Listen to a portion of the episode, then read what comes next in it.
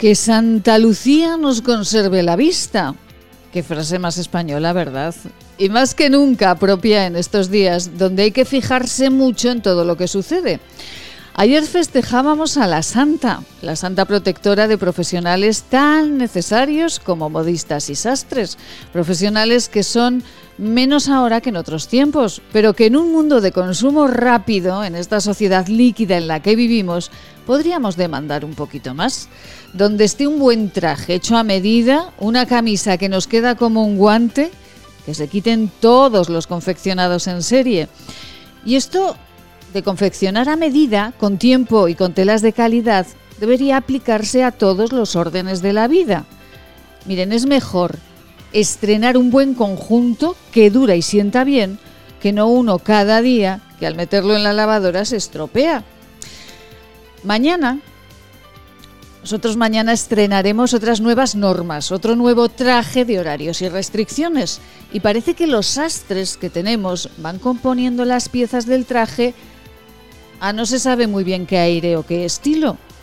Nosotros insistimos cada día, es difícil gobernar en estos tiempos, pero lo es más si uno no se reúne con quien trabaja en la sanidad, en las estaciones de esquí, en el comercio, en la hostelería o en la cultura. Si solamente se toman decisiones a golpe de pulsión política, iremos mal, muy mal.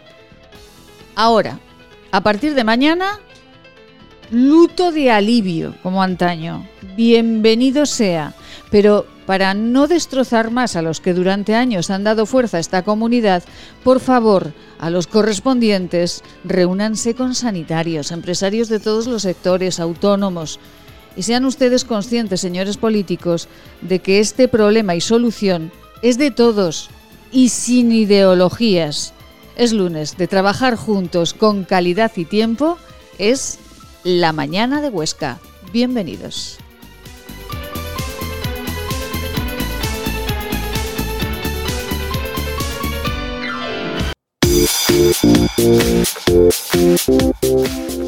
Laboratorios CIDES patrocina los titulares del día.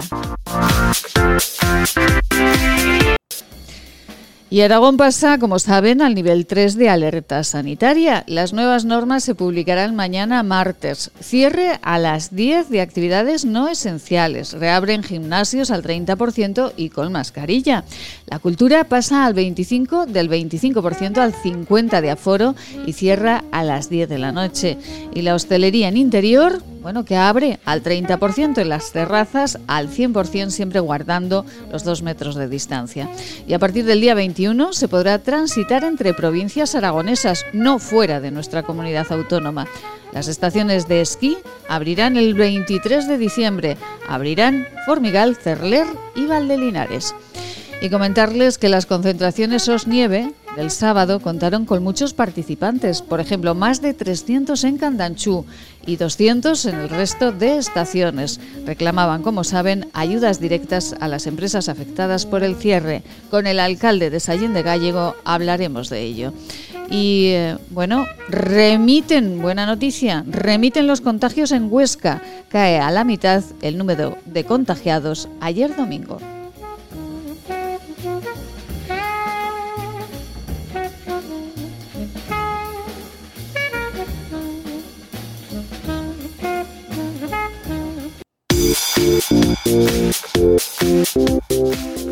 Laboratorios de patrocina los titulares del día.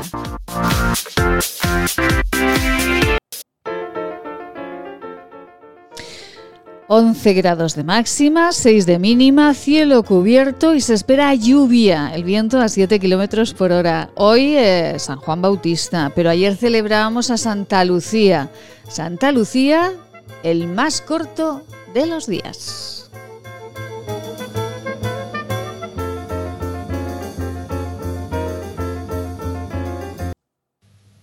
Hola a todos, soy Juan Vidaller, médico del Centro de Salud de Rastro, y estoy aquí para recordaros que una simple reunión familiar puede traerte de regalo 40 días en coma o incluso la muerte.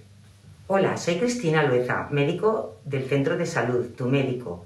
El hospital se llena de pacientes COVID. Si te accidentas o tienes una enfermedad, no tendrás sitio en la UCI. Hola, Soy Carribadía, enfermera del centro de salud desde hace 30 años. Tengo un mensaje para ti. Ya tendremos tiempo de estar con los amigos y con la familia, si esto termina. Depende de ti.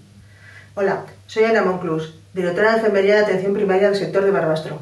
No puede ser que después de siete meses de pandemia estemos igual o peor. Nosotros estamos para ayudarte. ¿Y tú? ¿Tú qué haces para que el centro de salud y el hospital no se colapsen?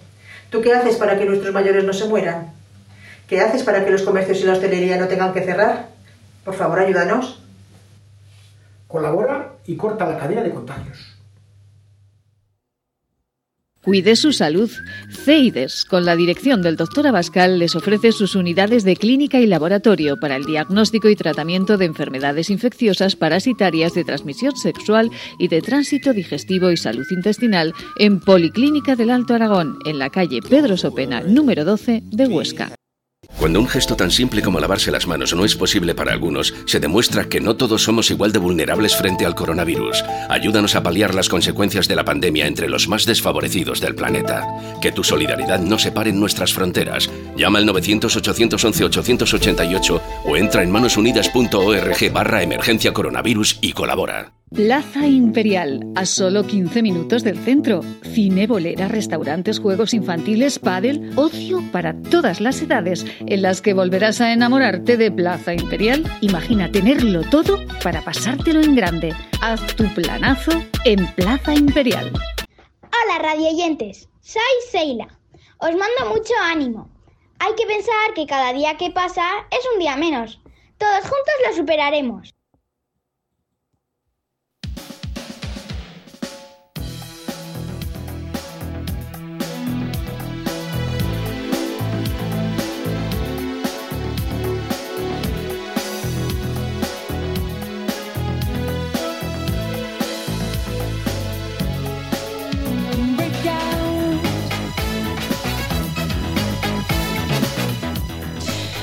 Pero qué bonita música. Muy buenos días, eh, muy buenos lunes, eh, feliz semana.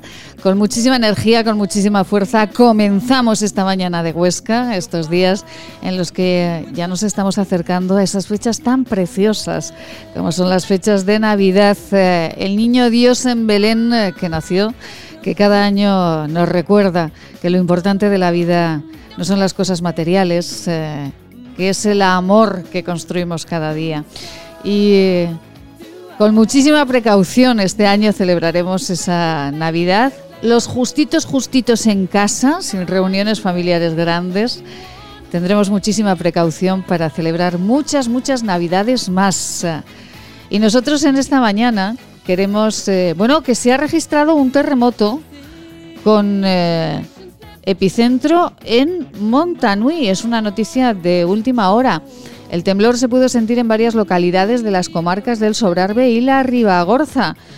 Les contamos que la localidad ribagorzana de Montanui ha sido el epicentro de un terremoto de 3 grados en la escala de Richter que se registraba ayer domingo a las 9 y cuarto. Según recogía el Instituto Geográfico Nacional, el temblor se pudo sentir en varias localidades de las comarcas del Sobrarbe y la Ribagorza, principalmente en Aneto, Castejón de Sos, San Juan de Plan y Villanova, así como en Chía, Sesue y Benasque. Bueno, pues eh, ahí está el... Eh, el terremoto con epicentro en Montanui. Y terremoto el que tenemos eh, en la economía y el que tenemos en la provincia de Huesca, especialmente una provincia que ha trabajado y ha invertido muchísimo en eh, turismo y eh, en ese sector que tan importante es para la economía de Huesca, de Aragón y de España. Jesús Jerico, muy buenos días. Hola, buenos días. Eh, Jesús Jerico es el alcalde de, de, Gallego, con el que hablábamos ya el viernes eh, pasado y con el que hoy teníamos también mucho interés en hablar. Señor Jerico, ¿cómo fue eh, la concentración en las estaciones de esquí? Bueno, fue bien, la respuesta fue mayoritaria. Es cierto pues que mucha gente parece que se relajó pues porque las estaciones habían anunciado ya su apertura para, para este día 23, las del Grupo Ramón, que mm. creo que Cananchus abre el 26.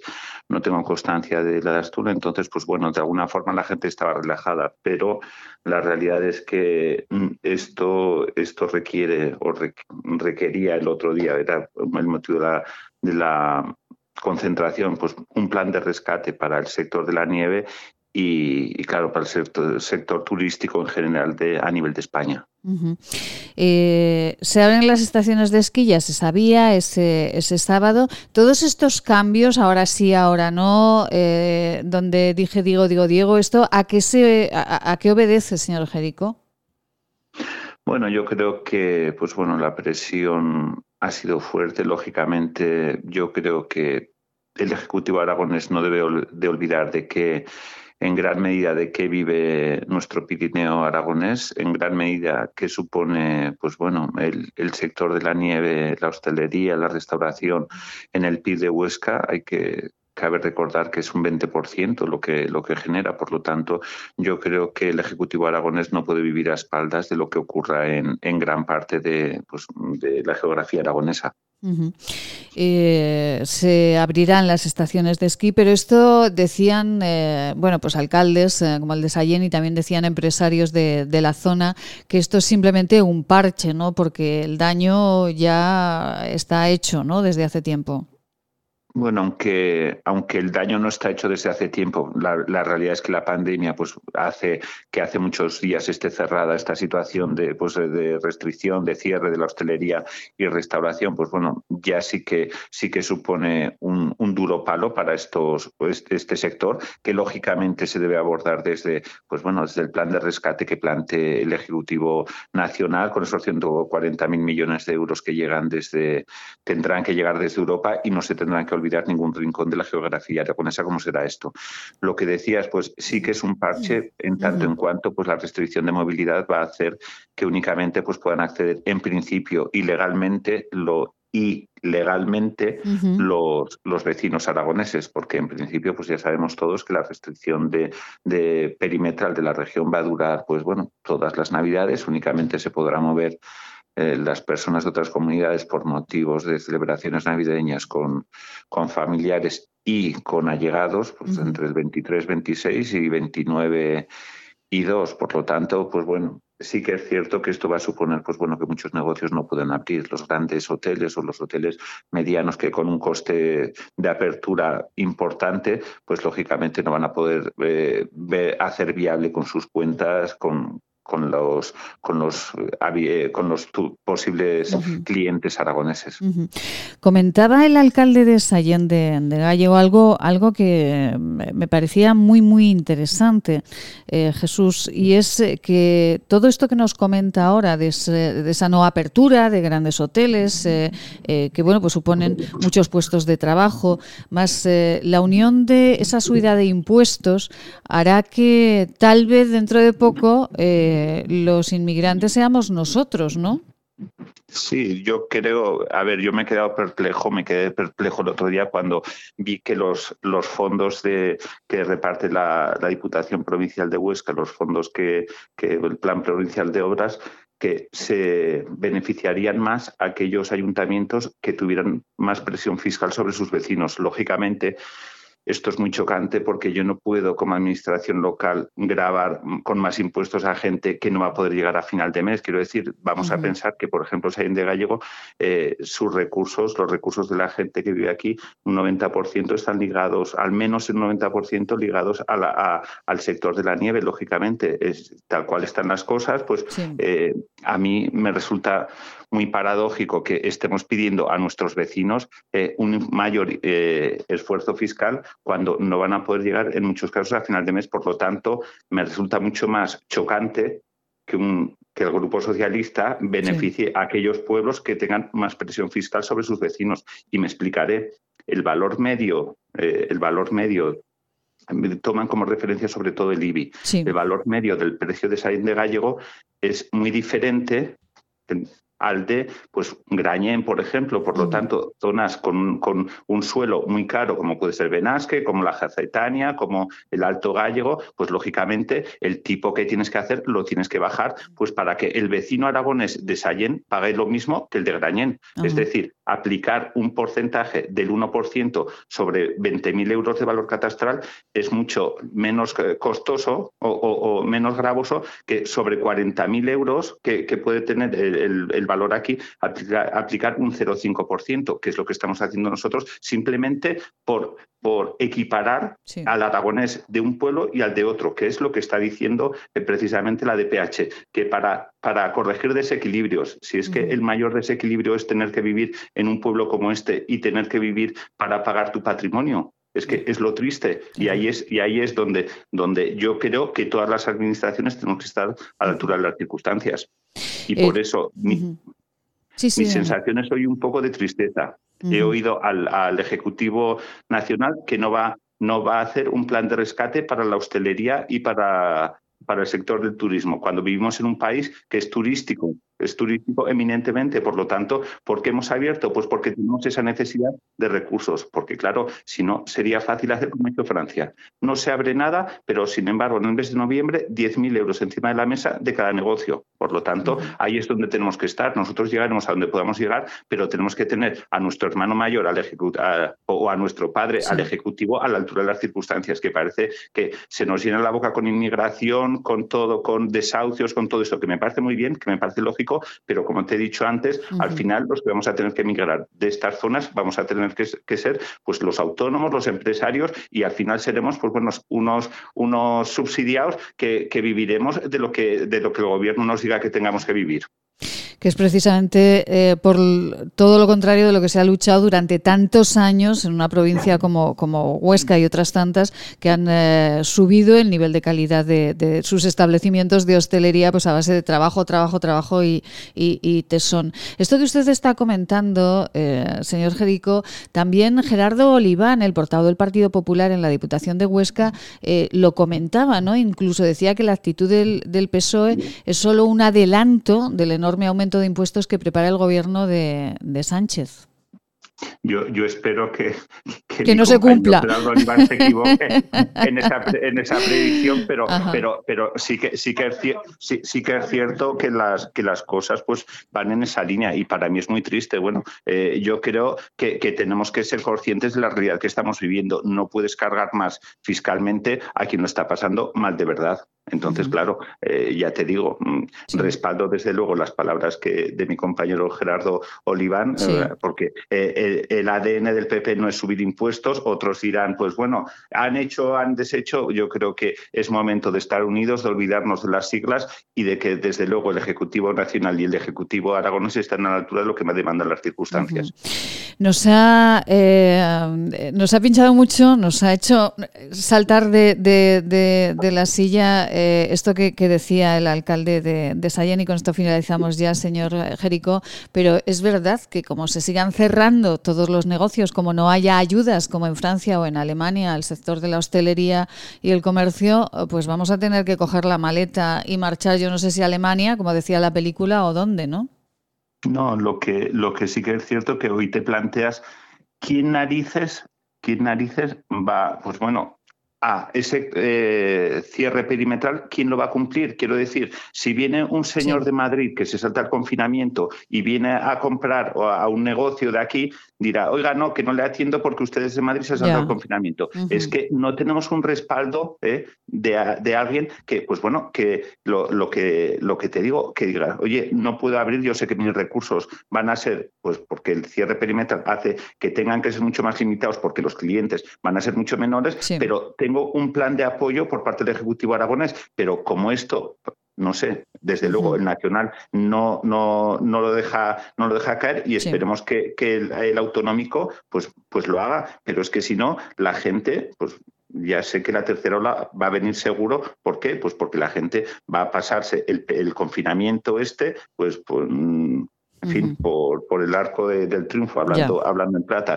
Yo sí que necesito, y creo que la sociedad aragonesa necesita, que el Ejecutivo aragonés esté a la altura de lo que demandan las circunstancias. Más que nunca Aragón, más que nunca los valles pirenaicos, los valles que vivimos del turismo, necesitamos un Ejecutivo aragonés que esté cerca, cercano a, a nosotros. Jesús Jerico, alcalde de Sallén de Gallego, muchísimas gracias de verdad por su claridad, eh, por explicarnos de forma tan didáctica lo que está sucediendo en todas estas poblaciones. Un abrazo muy fuerte y bueno, pues nos, escuchamos dentro de muy prontito. Eh, ¿En Sallén nieva, llueve, hay sol? ¿Cómo está hoy el día? Espera que miro por la ventana. Nubes, y claros. Nubes, y claros. es que están los alcaldes ahora tan enfrascados en tantas eh, cosas que al final, ¿verdad? Uno no ve ni el tiempo que hace Jesús. Muchísimas gracias, de verdad, se lo agradezco muchísimo. Gracias. Hasta luego. Hasta luego, buen día. Ay, Dios mío. Eh, pues esta es la situación. Esta es eh, la situación en eh, el Pirineo aragonés, demandando los alcaldes, como el de Sallén de Gallego, por favor, un poquito responsabilidad para, para, todos, porque si no, como explicaba muy bien, al final tendremos que ser nosotros los que cojamos la maleta y como emigrantes en otras épocas de la historia de España tengamos que marchar a trabajar fuera. Unos consejos y hablamos con Carlos Millán, gerente de Gozarte, una empresa aragonesa que, bueno, también tiene mucho, mucho que decir. ¿Quieres regalar salud y belleza? ¿Agua micelar, ser un jabón de manos, hidrogel, pasta de dientes? Acaricia a las personas que quieres con la cosmética bio creada por la farmacéutica Marcela Valoroso. Encuéntranos en esquinature.net con descuentos especiales hasta final de mes. Y si quieres un regalo diferente de empresa, seguro podemos ayudarte. esquinature.net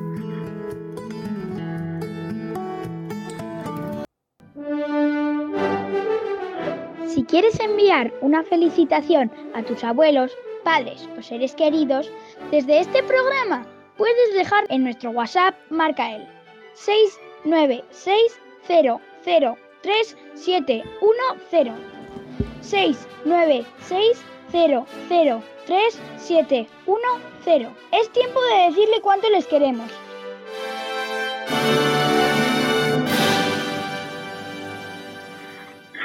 Ay, Dios mío, ¿cómo estamos? ¿Cómo estamos? ¿Cómo están las empresas aragonesas? Y es que tienen eh, para todo. Carlos Millán, muy buenos días. Buenos días, Maite, ¿qué tal? Bueno, Carlos Millán, gerente de Gozarte, con el que siempre eh, gozamos muchísimo cuando nos cuenta eh, historias de la historia, cuando nos acompaña por esas rutas maravillosas que realizan no solamente por Zaragoza, sino por toda España. Y eh, leía yo esta mañana un escrito de, de Carlos Millán en las redes sociales que me ha dejado de verdad eh, pues, pues muy tocada, como las palabras del alcalde de, de Sallén de Gallego también hace unos minutos. Carlos, eh, ¿por qué dice que están eh, empresas como la suya que están, bueno, pues tocadas, tocadas, tocadas? Bueno, pues porque desde marzo no se han dejado trabajar, básicamente. Y estamos hablando de nueve meses, que se cumple no hoy o ayer o antes de ayer. Nueve meses. tuvimos un mes que pudimos hacer algo y se acabó nada. Hasta ahora nos han dejado trabajar con seis personas, que es imposible, porque eso es una ruina absoluta. Y en este espléndido decreto que ha flexibilizado las Navidades, que quiere salvar la Navidad, que quiere que todos seamos felices y estupendos, pues permite que los centros comerciales estén hasta los topes, que las calles también, que en las terrazas esté la gente en las mesas sin mascarillas y muchas cosas más, que a nosotros nos ha regalado la espléndida noticia de que nos pasa a diez personas. Eso es, pues también la ruina, básicamente. Entonces, yo estoy no, no enfadado, estoy mucho más que enfadado. A mí si el si el sábado cuando me, me da la posibilidad de comprarme una, metralleta, te aseguro que me la compro. Me la compro, Maite. Y mira, ayer he puesto muchas cosas este fin de semana y un personaje me dijo, es que en el hospital cada uno se ve su mal. Mentira total, total, total. Yo no puedo más, Maite, y menos con estas tonterías. Yo soy de los tontos que tienen claro que el bien común está por encima del interés de cada uno. Yo lo he tenido claro estos nueve meses. Ya no aguanto más. A mí no me pueden pedir que no trabaje, que me arruine absolutamente y cuando enciendo la tele vea las colas en Puerto Venecia. No me pueden pedir eso. Si a mí me prohíben trabajar, a los demás también.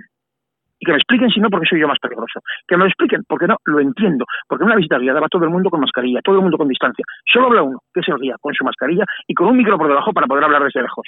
¿Qué peligro tiene eso, mete? Eh, pero es, es Carlos, claro. Porque lo que no puede ser es no tener criterio y ser arbitrarios. A mí si me dicen lo que ha visto es peligrosísimo y me lo demuestran, yo me callo, ¿eh? Me callo. sí. Pero me lo tienen que demostrar. Lo que no puede ser es que sea ordeno y mando. O sea, lo digo yo, que soy sanidad, y no hay más que hablar. De eso, nada. O sea, cuando uno te prohíbe trabajar, tiene dos obligaciones. Una, explicarte por qué. La primera. Y la segunda, indemnizarte. Porque yo estoy sin trabajar por el bien de todos. Por el bien de todos. Por tanto, son todos los que tienen que encargar de mí de alguna manera. De mí y de miles más, ¿eh? De miles más. Porque yo no estoy sin trabajar porque quiera Estoy sin trabajar porque me obligan. Me obligan sin criterio, además. Lo siento, Maite, del tono, de verdad, no No, no, no, no, eh, lo entiendo perfectamente porque además en este programa, y Carlos lo sabe porque nos conocemos desde hace muchísimos años, eh, eh, en este programa somos muy claricos y, eh, por ejemplo, Carlos, se puede, y sé que los oyentes dicen que soy muy pesada o puedo llegar a ser muy pesada con el tema del AVE, pero es que se puede viajar en AVE todos juntos, sin ninguna distancia, con todos los vagones llenos y sin que nadie te pregunte dónde vas. Y sin embargo, no se puede hacer una visita guiada con todas las medidas de seguridad por cualquier ciudad aragonesa. Efectivamente, por lo tanto, me siento absolutamente legitimado a exigir que me digan por qué. Exigir, ¿eh? no pedir. Porque estos señores se les olvida continuamente, pero son nuestros empleados. No hay más. Les pagamos nosotros para que gestionen nuestro dinero. Con lo cual nos tienen que decir por qué toman las decisiones que toman. No son invulnerables. No, no pueden ser arbitrarios de ninguna de las maneras. A mí, de verdad, demuéstrenme que lo que hago es peligroso. Más peligroso que lo que estoy viendo todos los días. Porque es que, a ver, si a mí estos señores hubieran dicho, no, no, no, no, no hay Navidad de ningún tipo, Ujú. hubiera dicho, pues claro, no, yo tampoco, lógicamente. Claro. Pero me están diciendo que hay que salvar la Navidad, que se puede ir a los centros comerciales en manada, que- y que yo no puedo trabajar tampoco. Es que esto es lo que no puedo entender, Maite. O sea, eso de que en el hospital cada uno se ve su mal es falso como Judas, en mi caso. Absolutamente falso. Porque además De es como... Es me como dolió en el alma que me lo Sí, dijeran. es, En el eh, alma, ¿eh? sí, pero es como cuando hablas de, de la, de, de- de- de temas culturales, por ejemplo, eh, bueno, pues eh, de los teatros al 25%, cuando una compañía con un 25% es la Pero los ruina teatros han total. subido al 50, Maite. Sí, por ejemplo, sí, en este caso sí, han subido Han al subido al 50. ¿Y por qué nosotros no? Es que no lo puedo entender. Es que la gente está en las terrazas sin mascarilla en las mesas. Ujú. Y en mi caso, en nuestro caso, quiero decir, desde el día uno que pudimos empezar a trabajar, aunque no nos lo exigieran, pusimos la mascarilla obligatoria y muchas cosas más. El mes que trabajamos, o vamos a trabajar un mes, escaso. Ujú. Pero la mascarilla fue obligatoria desde el minuto cero. Cuando dejaban que los autobuses fuera el 100%, nosotros siempre, por nuestra cuenta y en nuestro bolsillo, dejamos un asiento librado de cada persona que iba sola. Ujú. Pagado por nosotros. Nos hemos pasado. Y en este momento, ¿sabes cómo me siento por hacer todas esas cosas? Imbécil, Maite. Me siento imbécil. No se lo merecen. Carlos, es- estamos hablando de empresas eh, como la de Carlos Millán, como Gozarte, que se dedican a eh, realizar visi- visi- visitas guiadas. eh, explicamos a los oyentes que pueda. Viajes, Ujú. O sea, todo, cero. O sea, nos dedicamos a juntar gente con más gente, básicamente. es, es- es que es eso, en el fondo. Porque a mí cuando me dicen, sí que tener los huevos en muchas fiestas. Yo he tenido un montón de fiestas diferentes, pero todas me las han tirado. Todas, al 100%, no puedo hacer nada. No. Sí, podemos escribir textos, hacer tours virtuales, que bueno, está muy bien, pero lo que hacíamos antes no podemos hacer nada. Absolutamente nada. Porque si me digan que trabajé con 10 personas, es reírse de mí. Es reírse de mí. Porque no tienen ni idea de lo que valen las cosas. Entre otras muchas cosas que no conocen. No saben lo que valen las cosas. Con 10 personas no da ni para gastos. Es así. En este momento, Carlos, ¿cuántas personas están trabajando en Gozarte? Bueno, estamos 5, Normalmente, ¿cuántas trabajarían? 18, 20. Es que eh, cual- eh, los oyentes que estén escuchando esto, este- y además trabajando, Carlos, eh, lo digo porque usted lo ha puesto en las redes sociales y no es trabajando No, a base, a, a- a base de, bueno, ya sabe que es eh, de formación profesional, a base de créditos, ¿no, Carlos? Por supuesto. Y si no, ¿cómo sobrevives nueve meses pagando los gastos? Porque a mí sí, es que hay algunos que piensan que el día que empezó esto se acabaron los ingresos y a la vez se acabaron los gastos. No, no, no. Los gastos continúan. Es que no hay más. Eh, si uno tiene nosotros una hipoteca de un despacho, dos en realidad, otros tienen alquileres, otros tienen otras cosas. Eso continúa exactamente igual. Exactamente igual. Sí, todos los impuestos como empresa, como autónomos, etcétera, etcétera. Todo, todo, todo, todo. Encima nos han subido autónomos poco. Es una miseria lo que han subido. Pero es un detalle tan feo, pero tan feo. Entonces, Carlos, eh, no hay vuelta atrás, ¿no? Eh, estos días eh, podrán no tengo trabajar. ni idea, pero ¿sabes lo que yo tengo claro, Maite? Cuando está todo perdido solo queda molestar. Y aquí estamos, para molestar. Carlos, eh, No eh, decía en el editorial hace unos minutos que yo no sé de verdad creo que, que, no se han reunido eh, suficientemente o no se han reunido con los responsables de las empresas, de eh, pues eh, como ustedes, de las empresas de, de cultura, de turismo. no se pueden tomar las decisiones sin reunirse con las personas que están trabajando en la calle. ¿Con usted se ha reunido alguien? ¿Les ha llamado alguien? Conmigo, absolutamente nadie. Absolutamente nadie, pero ni conmigo ni con prácticamente nadie. Vamos a ver, no contamos para nada, pero para nada. A ver, yo comprendo que los criterios sanitarios tienen que estar por encima, pero no son los únicos. Esto es lo primero de todo. Y lo segundo, en esa decisión es que no hay ni criterios sanitarios ni de ningún otro tipo, porque nadie me puede defender que permitan lo que estamos viendo estos días en las calles y no me permitan a mí. O sea, eso no me lo puede defender nadie. Si me dicen, no, no, no, es que no se puede hacer nada, pues nada. Pero ¿cómo que unas cosas sí y otras no? Cuando evidentemente algunas son mucho más peligrosas que esto. Es, eh, todos eh, estamos viendo a la gente en las terrazas sin mascarillas. Lo estamos viendo todos. Eso se puede. Es que no lo entiendo. Sí, como lo de... Hay una cosa que se llama criterio. Y estos señores no lo tienen. No lo tienen. Y si lo tienen es muy oscuro. Sí, y es eh, como, como lo que dice de los centros comerciales, lo que decimos del AVE, eh, lo que decimos de tantas cosas el autobús, que el, tranvía. el autobús, el tranvía, pero el, tranvía, por ejemplo, en las ciudades, porque después el autobús eh, que hace largo recorrido, que va, por ejemplo, de Zaragoza a Barcelona o a Madrid, ahí a ellos sí que les exigen una distancia, les exigen un aforo mini, este, o sea, no hay un criterio general para todos. y no de pie unos a de los otros. Efectivamente. Así es. Que pienso yo que será más peligroso, ¿no? Pues mucho más. Digo yo, mira, una cosa que les falta absolutamente es pedagogía. Porque si nos explican las cosas como adultos y no como tontos del bote, somos capaces de entenderlas. Somos capaces. Pero si nos las explican, si nos las explican con argumentos válidos, que se puedan defender, entonces sí. Pero si ni nos las explican, ni tienen argumentos válidos, entonces ¿qué esperan? Porque a veces dicen, es que la gente ha salido en masa, pues ¿qué esperas? La tienes encerrada. Le abres la puerta, le pones sus y le pones historias, pues normal que salgan. Es así. Si no quieres que salgan, no pongas reclamos, que a lo mejor no es el año. Por ejemplo. Por ejemplo. Como tantas cosas, como, tantas cosas. Es que, mira, el virus es el virus, ¿qué vamos a hacer? Ahí está. Con lo cual se hace todo lo que se pueda cada uno de nosotros. Ahora, la mala gestión y la falta de criterio, eso no es culpa del virus, ¿eh? Eso no es culpa del virus. Y la mala gestión está ahí, como nos decía el alcalde de Gallego hace unos minutos, nos lo dijo ya el viernes pasado, como otros tantos, que dentro de poquito, si no, seremos nosotros los que tengamos que coger la maleta y marcharnos de migrantes a, otro, lugar. Claro que sí. Es que es así. Y además, mira, yo estoy viendo las cifras de esta semana y digo, joder, qué bien. Y las van a echar a perder. Es que las van a echar a perder. O sea, me estás diciendo que me alegre porque ayer hubo 180 y tantos positivos, que hoy es una buena noticia, y por, la, por salvar la Navidad que estoy harto de oír esa frase, se va a ir todo a hacer puñetas. Realmente había que salvar la Navidad. Si nos hemos perdido de todo. Nos hemos perdido de todo. Ya. Todo. Pues por un poco más, ¿qué pasaba? Y empezábamos la vacunación un poco en condiciones y no como la vamos a empezar. Cuando además... Eh, no me están diciendo, no vas a poder trabajar en diciembre. Me están diciendo, no vas a poder trabajar en diciembre y con lo que hemos montado para la Navidad, ni en enero, ni en febrero, ni en marzo. Es que me están diciendo eso. Y en marzo era un año. ¿eh? Un año. Un año. nosotros donde vamos a sobrevivir gracias a los hijos. Ya. Nos vamos a endeudar hasta no sé cuándo, pero vamos a sobrevivir. ¿Pero a qué precio? ¿Hacía falta eso? Pero habrá muchísimos, eh, Carlos, que desgraciadamente no podrán sobrevivir. Muchos ya no han podido sobrevivir y, eh, bueno, pues están buscando trabajo en, eh, en otros sectores, si acaso lo hayan. Carlos Millán, gerente de Gozarte, gracias de verdad, de todo corazón, por la sinceridad y, bueno, pues aquí nos tiene, como siempre. Muchísimas gracias. Muchísimas gracias. Un, Un beso muy grande. Unos consejos unos consejos siempre estupendos en esta casa. Gracias a estas empresas, gracias a estos profesionales, nosotros, como decía Carlos Millán, eh, pues nosotros podemos seguir trabajando cada día. Así que a, a todos los que hacen posible este programa, cada día y hoy más que nunca, muchísimas gracias.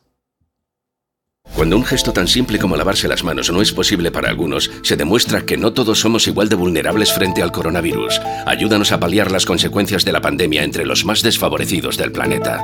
Que tu solidaridad no separe nuestras fronteras. Llama al 900-811-888 o entra en manosunidas.org barra emergencia coronavirus y colabora. Hola radioyentes, soy Seila.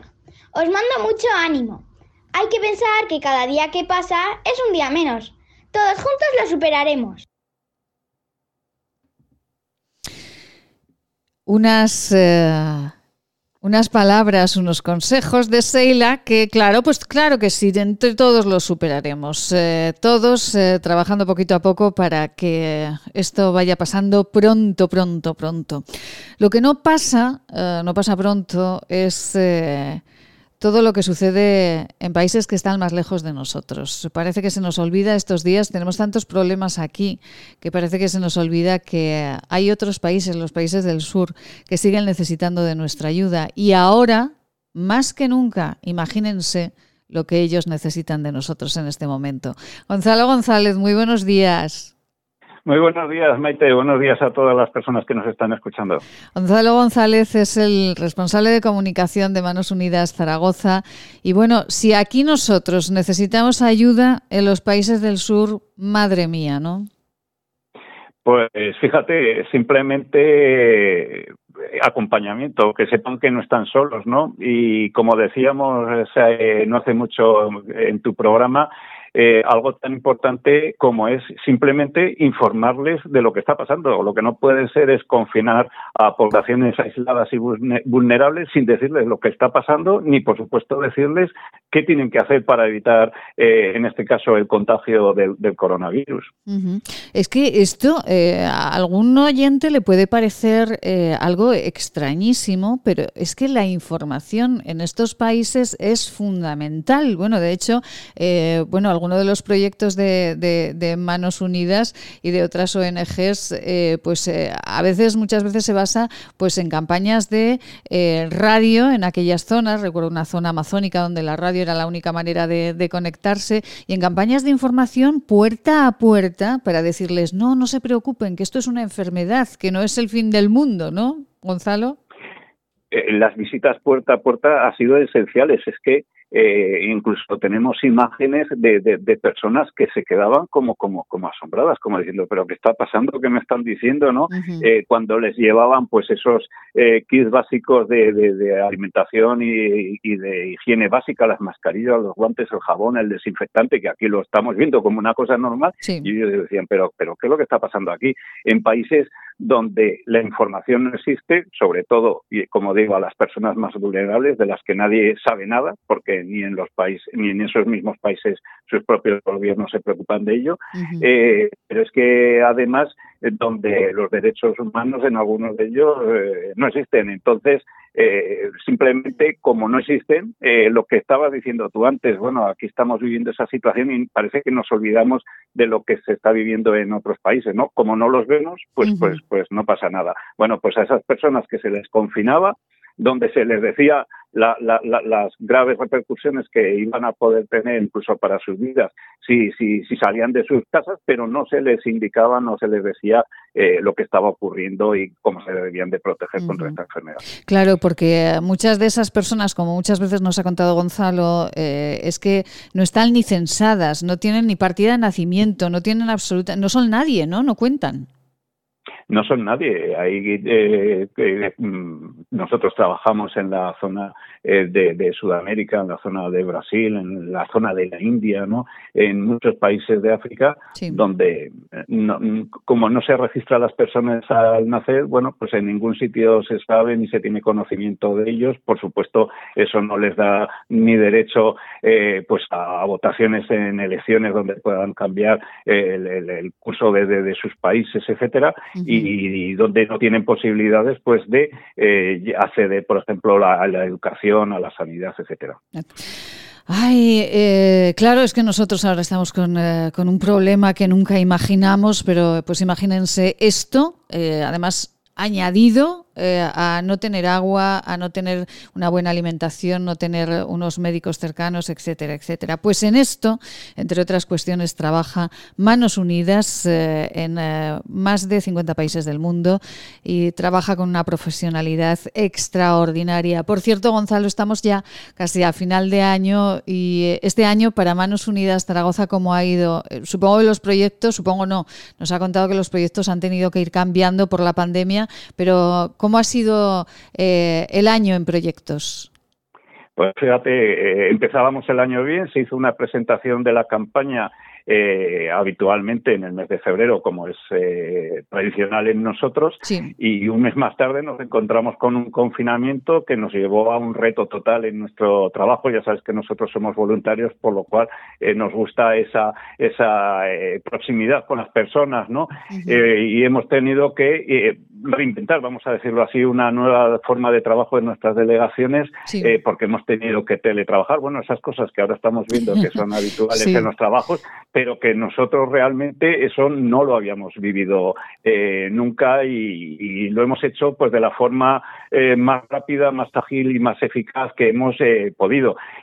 fíjate que, como dices tú, lanzamos una campaña, una campaña que iba sobre el deterioro del planeta, ¿no? En el que decíamos que quien más sufría el maltrato al planeta no eres tú, precisamente por lo que estamos hablando, de que esa bolsa de plástico que tiramos en el río y que luego pasa al mar, luego los que los sufren porque no pueden pescar eh, son los países eh, en desarrollo, los países más vulnerables, eh, y inmediatamente nos tuvimos que, meter en una campaña de emergencia tremenda por el tema del coronavirus, porque las mismas personas a las que nosotros ayudamos, por medio de, de las contrapartes nuestras, así nos lo indicaban. Y de hecho, fíjate, hemos tenido que multiplicar por cinco los proyectos habituales de emergencia que se suele hacer en, en, un año, ¿no? este año eh, han sido 150 proyectos de emergencia exclusivamente eh, dedicados al tema del coronavirus en 33 países de,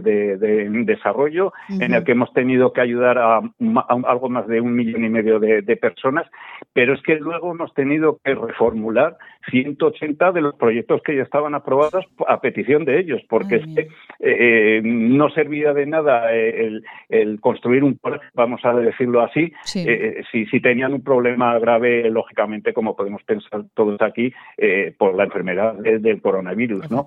Eh, y, e inmediatamente y conjuntamente a todo esto, eh, pues tuvimos que lanzar una nueva campaña, la campaña de la que hablamos el mes pasado, Gota a Gota Salvamos Vidas, porque relacionada, por un lado, con el deterioro del planeta, pero también con el tema que estamos hablando de, del coronavirus. ¿Por qué? Porque tuvimos que fortalecer los accesos de, la, de, agua de calidad a las personas, ¿no? Eh, por medio de, la gestión de los recursos eh, existentes, porque es que, eh, claro, a nosotros aquí nos están diciendo constantemente pues que tenemos que lavar las manos, los hidrogeles, etcétera y tal y cual. ¿Cómo le vamos a decir a eso a personas que tienen que recorrer 10, 15 kilómetros diarios para recoger un, cubo de agua, ¿no? Era imposible. Bueno, pues todo esto lo hemos tenido que reformular, hemos tenido que cambiar pero vamos, eh, tenemos eh, la satisfacción de eh, que lo hemos ido consiguiendo. Tal es así que, aquí en la delegación de Zaragoza, y me consta que a nivel de Manos Unidas, pues podíamos pensar que iba a ser un año desastroso. iniciábamos la campaña con 13 proyectos iniciales, ahora mismo tenemos 16 ya concluidos, 16 proyectos que ya están funcionando en, en, en, apoyo, ¿no? Porque ya se han conseguido las cantidades eh, que nos habían solicitado y podemos pensar que en el, a fin de año eh, se van a convertir en 18 a todo esto, todo lo que estoy hablando de toda la ayuda de emergencia que hemos tenido que de forma eh, simultánea con todas las delegaciones de España, eh, pues tratar el tema del coronavirus. Y además hemos recibido eh, este año pues la, la, la, satisfacción ¿no? de que dos de nuestros proyectos presentados a entidades oficiales como el Gobierno de Aragón y el Ayuntamiento de Zaragoza, pues también han sido apoyados por, por estos organismos oficiales. Lo cual, bien, dentro de ese inventarnos de, manos unidas y de todo lo que hemos he, tenido que hacer, nos ha llevado a la conclusión de que eh, para nosotros y en nuestro trabajo ha sido un año satisfactorio y en el que hemos visto que las personas sobre todo las personas e individualmente cada uno de nosotros hemos seguido apoyando a todas estas eh, llamadas que nosotros hacíamos. Fíjese que ahora estaba viendo la página de Manos Unidas eh, Zaragoza. Recomiendo que, los oyentes miren, se paseen un rato por las páginas de Manos Unidas de todas las delegaciones, la de Zaragoza, la de Huesca, la de Teruel, porque estaba mirando coronavirus, 14 de marzo, Manos Unidas sigue trabajando desde casa. Fíjese que parece que hace muchísimo tiempo y, fue ayer. Pues eh, nos alegra muchísimo de verdad, Gonzalo, de que esos 16 proyectos estén eh, concluidos. Eh, seguro, seguro que hasta final de año, aunque queda poquito, seguro que concluyen alguno más, porque la, la delegación de Zaragoza, bueno, es muy conocida en Madrid por esto, porque siempre consigue cerrar más proyectos de los que de los que parece a, a principio de año. Gonzalo, por cierto, dentro de poquito el concurso de kilometrajes tendrá ganadores, ¿no? Bueno, dentro de un poquito, esperamos. vamos a, hacer, ahí sí que nos vamos a calmar un poco. Comenzó el día 15 de, octubre y finalizará la presentación de estos concursos, eh, eh, subirlos a, a la página de climetrajes eh, manosunidas.org el día 17 de febrero del 21. Ese es el límite eh, para la participación, aunque ya sabemos que posteriormente habrá que aumentarlo una o dos semanas porque siempre, eh, bueno, típico de los españoles, pues hemos dejado el, subir esos vídeos hasta el final y la, y la final nacional será si Dios quiere, aunque me imagino, como ha tenido que ser este año, eh, que lógicamente eh, igual la situación eh, no, no, es propicia para ello, pero vamos, la final nacional está pensada que sea en Madrid el 8 de mayo del año 2021. Es ya la, la, la decimosegunda edición de Climetrajes y este año, además, es que casualmente, porque esto no es que nosotros lo digamos, lo lancemos en un momento viendo lo que está sucediendo, porque esto, como tú bien sabes, porque ha sido jurado y pienso que este año vas a seguir siendo jurado de, este, de estos concursos de climetrajes, se, se, se, hacen de un año para otro. Y fíjate, este año eh, eh, lo, que, lo que solicitamos, ¿no? que, se refleje en ese minuto eh, de, vídeo, es combatir al virus de la desigualdad. Fíjate qué casualidad. Fíjese, combatir al virus de la desigualdad, nunca, nunca mejor eh, en fin, eh, desgraciadamente qué bien traído. Gonzalo, 60 eh, años luchando por un mundo más justo, manos unidas, en este caso Manos Unidas Zaragoza, trabajando en esos 16 proyectos ya concluidos y seguro, seguro que continúan cerrando alguno más. Gonzalo González, responsable de comunicación de Manos Unidas Zaragoza, gracias de todo corazón por traernos, como siempre, con manos unidas, cordura, equilibrio y solidaridad con los que de verdad nos necesitan. Un beso muy grande, muy grande. Ah, por cierto, que Amelia, que está al otro lado del teléfono, eh, le voy a pasar... Buenos días, Gonzalo. Buenos días, Maite. Bueno, ya veo, Gonzalo, que seguís con vuestra actividad sí, a pesar de, los pesares. Sí, no la escucha, pero Amelia eh, quiere hablar con ustedes con manos unidas porque tiene una idea que ni siquiera a mí me quiere contar, así que... Sí, yo te la quiero contar, pero antes si, vienen de, Amelia seguro que es una, una, buena y genial idea. Te la quiero contar, pero antes de que eh, llegue a efecto porque no puede hacer el ridículo. No, no, no, no, Amelia, no se preocupe. Vamos a despedir a Gonzalo y nos vamos con Amelia. Gonzalo, hablamos. un beso muy grande, Gonzalo. Gracias. Oh, muchas gracias y sobre todo gracias a todas las personas que han colaborado con nosotros, empezando por, por, por eh, bueno, pues eh, por todas las emisoras y por todos los medios de comunicación que nos dais voz para que nosotros demos voz a los que no tienen voz. Muchas gracias. Un beso, Gonzalo. Gracias. Feliz día. Escuchen este consejo. Cuando un gesto tan simple como lavarse las manos no es posible para algunos, se demuestra que no todos somos igual de vulnerables frente al coronavirus. Ayúdanos a paliar las consecuencias de la pandemia entre los más desfavorecidos del planeta. Que tu solidaridad no separe nuestras fronteras. Llama al 900-811-888 o entra en manosunidas.org barra emergencia coronavirus y colabora.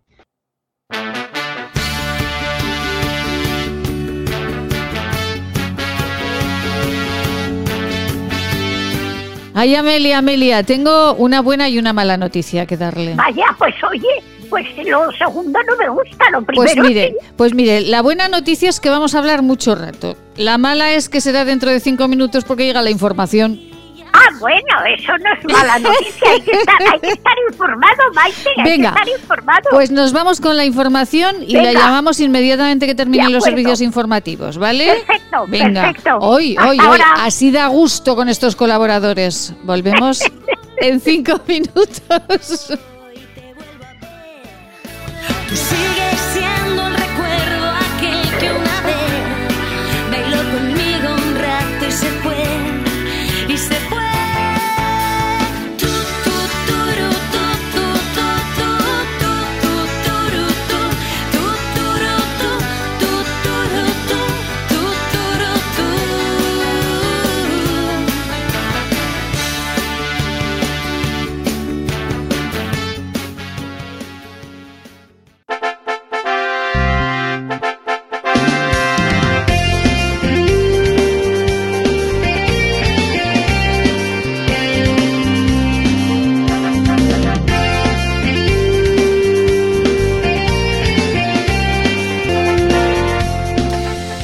Pues ya saben, a partir de, bueno, vaya hora, vaya primera hora interesante, intensa eh, y con eh, explosión de, de palabras que hemos tenido en este lunes, en esta mañana de Huesca. Una primera hora con el alcalde de Sallén, con Carlos Millán, con Manos Unidas y con nuestra Amelia, que volverá dentro de unos minutos porque no le hemos dado tiempo a la pobrecita de decir absolutamente nada. Y seguro que palabras también intensas e interesantes, las del presidente de la Asociación de Hostelería y Turismo de, de Huesca. Carmelo Bosque, muy buenos días. Muy buenos días. Bueno, Carmelo, sabemos que va de viaje y que, bueno, pues vamos a intentar que la comunicación sea lo mejor posible. Carmelo, eh, ¿están mejor eh, los eh, profesionales de la hostelería con esta...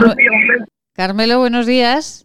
Hola, buenos días. Bueno, vamos, Carmelo, decíamos que más tranquilos en la hostelería ostense con el nuevo nivel de alerta bueno, más tranquilos, lo que vemos es una luz al final del túnel y sí que nos hacemos más responsables en estos días que se acerca la Navidad, pensando en las personas que no van a tener a su familia a este lado y por eso que hay que hablamos y levantamos la voz.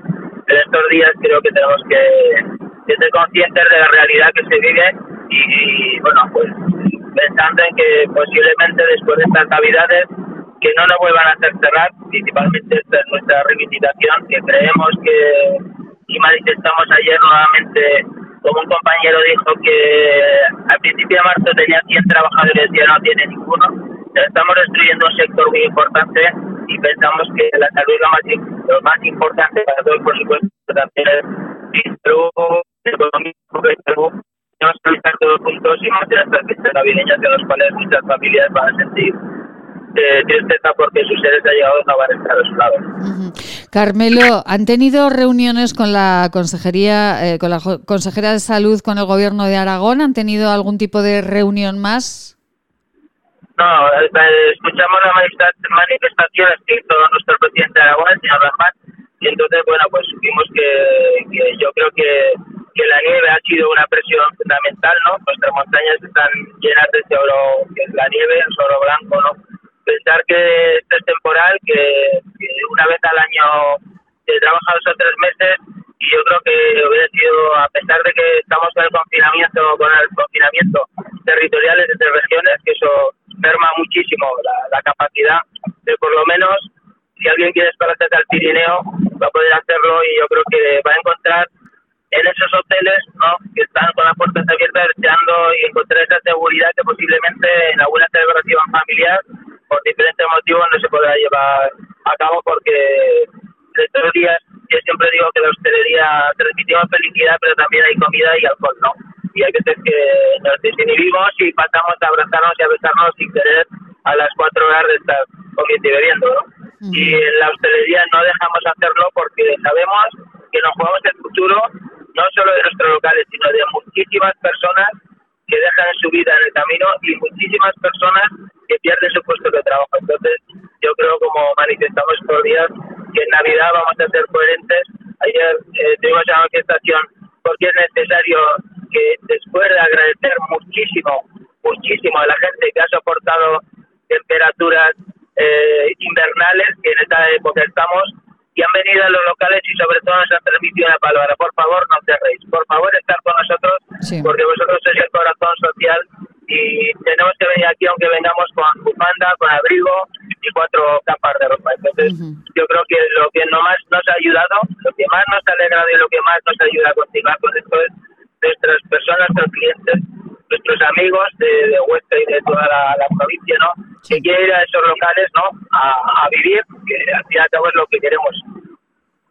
Eh, Carmelo, eh, hablaremos esta semana porque la comunicación, eh, bueno, pues no, es, no tiene toda la calidad que, merece esta, esta conversación con el presidente de la eh, Asociación de Hostelería y Turismo de, Huesca. Solamente para finalizar, Carmelo, el alcalde de Gallo hace unos minutos en este programa nos decía que esto de las estaciones de esquí es un parche porque realmente pues serán pocos los, los esquiadores que podrán ir y acercarse no solo a las estaciones de esquí, sino a toda la hostelería que, está alrededor. Pues agradecerle a estos alcaldes que son las personas cercanas, que creemos que son los que más cercanos están de los ciudadanos, porque el alcalde es la persona que es la que más mira por su pueblo y por cambiar esa ciudadanía y esa ciudad donde viven, efectivamente tiene razón, pero como decía, en estos días vamos a dejar las palabras gruesas esa parte, llega la Navidad, creemos que efectivamente un 30% posiblemente sea porque han decidido entre tres personas, el señor Lambán, la señora Tira Repollet y el señor Palo. Creo que un 50% no hubiera causado ningún problema y creo que hubiera podido ser más, más importante de cara a, poder mantener unas empresas que abrimos aún sabiendo que vamos a perder dinero. Pues Carmelo Bosque, muchísimas gracias de verdad por sus palabras. Le llamamos esta semana y hablamos con más intensidad y, más tiempo. Gracias, Carmelo, buen viaje. Muchísimas gracias a vosotros. Gracias, un beso. Unos consejitos estupendos y nos marchamos. Eh, en esta mañana también queremos hablarles de cultura. Como siempre, como cada día, les hablamos de cultura. Queremos hablar también eh, con los médicos de atención primaria para saber eh, cómo está el nivel eh, de COVID en este momento y también saber qué medidas debemos tomar, cómo tenemos que comportarnos en nuestras reuniones familiares para que ese bicho desaparezca de nuestras vidas. Con una médico de atención primaria les daremos unos consejos inmediatamente. Cuide su salud. CEIDES, con la dirección del doctor Abascal, les ofrece sus unidades de clínica y laboratorio para el diagnóstico y tratamiento de enfermedades infecciosas parasitarias de transmisión sexual y de tránsito digestivo y salud intestinal en Policlínica del Alto Aragón, en la calle Pedro Sopena, número 12 de Huesca. Hola, radioyentes. Soy Seila. Os mando mucho ánimo. Hay que pensar que cada día que pasa es un día menos. Todos juntos lo superaremos. Permítanos darles en forma de infusión para tomar todas las veces al día que necesite una receta que seguro le facilita el logro de la felicidad basada en el equilibrio personal. Esta es nuestra fórmula magistral. Evita los pensamientos negativos. Mantén siempre la sonrisa en tu boca. Evita a las personas que absorben tu energía. Duerme tranquilo. Haz ejercicio, termina el día cansado físicamente y esto te ayudará a olvidar cada noche las preocupaciones que no te dejan dormir tranquilo. No pienses ni hagas nada que apague el brillo de tu mirada. Aleja de tu pensamiento lo que te deja inquietud y pena. Evita dedicar tiempo a lo que no te deja hacer lo que tienes que hacer. Ten siempre tiempo para charlas, encuentros y risas con los amigos y reuniones con la gente que te quiere. Mézclese según arte y añada una cucharada cada vez que uno de los ingredientes esté a punto de acabarse. Es un mensaje patrocinado por el Centro de Estudios y Desarrollos Sanitarios de Zaragoza, Laboratorios CEIDES, calle Cervantes 11 Bajos, teléfono 976 218400.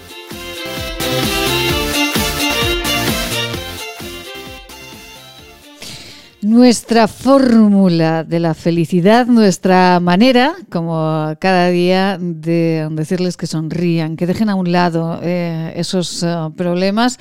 Bastantes tenemos, ¿verdad? Como para sumar muchos más. Eh, y estos días también, fíjense, aquí en la provincia de Huesca, además de hablar de hostelería, de comercio, de virus, además de hablar de todas estas cuestiones, también hablamos.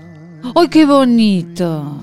Hombre, menos mal que ya nuestro gestor de contenidos ya está poniendo música de Navidad. Por favor, sube, sube, sube, Eliseo.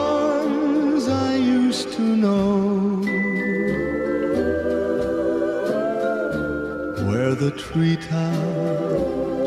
glisten and children listen. Qué bonito, la blanca Navidad. Eh. Y esta Navidad eh, sería muy bonito, pero muy bonito, estáis siempre, que hablasen en sus reuniones familiares, familiares eh, que hablasen de literatura, de teatro, de pintura, y que se regalasen libros. Estos días en la Feria del Libro Aragones de Monzón, pues se ha hablado mucho de libros. Y uno de los escritores que ha, estado en ella y que se ha llevado además eh, los saludos eh, y las loas de muchos eh, de los lectores ha sido Luis Zueco. Luis, muy buenos días. Muy buenos días, Maite. Bueno, qué gusto hablar con Luis Zueco, que hacía muchísimo tiempo que no podía hablar con él. ¿Cómo está? Pues muy bien, muy contento, la verdad que sí, que hacía tiempo que no que no hablábamos, así que oye, encantado de, de conversar y sobre todo si sobre sobre libros y en este caso sobre la la Feria de Monzón todavía más, Maite. Bueno, la Feria de Monzón con Luis Zueco, eh, uno de los homenajeados eh, esta edición. Eh, bueno, Monzón, que además para Luis, un amante de los castillos, un amante de la historia, pues Monzón es una ciudad muy especial, ¿no? Pues sí, la verdad es que claro, sobre todo un poco, ¿no? Un castillo espectacular, una ciudad pues cargada de, historia y personajes, eh, personajes ilustres y una feria del libro. ¿Qué más puedo pedir, Maite? La verdad, la verdad estoy muy contento. muy, muy contento y eh, bueno, enhorabuena por todos los éxitos a Luis Tueco porque desde que comenzaste con aquella primera novela, eh, bueno, la vida le ha sonreído, pero claro, por la tenacidad y por el trabajo que Luis ha puesto siempre en todo lo que ha emprendido. Luis, ¿cuándo comenzó a dedicarse a la literatura por completo? Pues por completo, mi primera novela salió en el 2011, eh, yo creo que por completo, yo creo que a, a final de 2012, un año y medio después, ya decidí que, que quería dedicarme a la literatura pues, como actividad principal y bueno, y desde entonces hasta ahora, ¿no? Ya han pasado ya ocho años. Madre mía. Así que la, la cosa va bien. la cosa va bien. ¿Cuántos libros en estos ocho años, Luis? Pues claro, tiene un poco de todo, porque claro, novelas, novelas son siete, pero luego libros de divulgación y de turismo son bastantes, y luego también colaboraciones en catálogos, en libros de relatos. Entonces, claro, al final, claro, la verdad del escritor tampoco se centra solo en, en los libros. Bueno, hoy mismo he entregado un relato que me habían pedido para un libro benéfico. Eh, entonces, claro, también hay otra serie de textos, ¿no? Aparte de, las novelas que, vas escribiendo, colaboraciones con prensa. Entonces, claro, mm, al final la, producción es, es muy amplia, pero también es muy, muy, variada. Bueno, amplia y variada porque, eh, entre otras, yo recuerdo, y vamos a comentárselo a los oyentes, que eh, nuestra relación radiofónica, Luis, comenzó hablando de castillos, de los castillos de Aragón. Sí, efectivamente. Eh, porque, bueno, yo, claro, yo también empecé un poco en la literatura en torno a los castillos, ¿no? Y, y escribiendo sobre castillos, bueno, ya había hecho eh, colaboraciones científicas, ¿no? Con, con instituciones sobre estudios sobre castillos, sobre fortificación, bueno, sobre patrimonio y sobre historia en, en, definitiva. Y claro, eh, empezamos con los castillos, pero bueno, eso luego pues todo va fluyendo, ¿no? En la vida, Maite, y, y al final, pues ahora la actividad principal para mí son, los libros. Efectivamente. Rojo Amanecer en Lepanto, el escalón 33, eh, con el que ya parece que dio ese tirón, Tierra sin Rey, el castillo, la ciudad, el monasterio, con el monasterio de Veruela, si no me equivoco de fondo, y eh, el mercader de libros. Eh, bueno, libros, desde luego, yo no sé, supongo que, que, ahora además que Luis es padre, enhorabuena, por cierto, por, por, muchas gracias. por esa pequeña, enhorabuena buena. Eh, bueno, cuando, cuando le dicen, pero que, ¿con qué libro se quedaría? Imagino que es como los hijos, ¿no?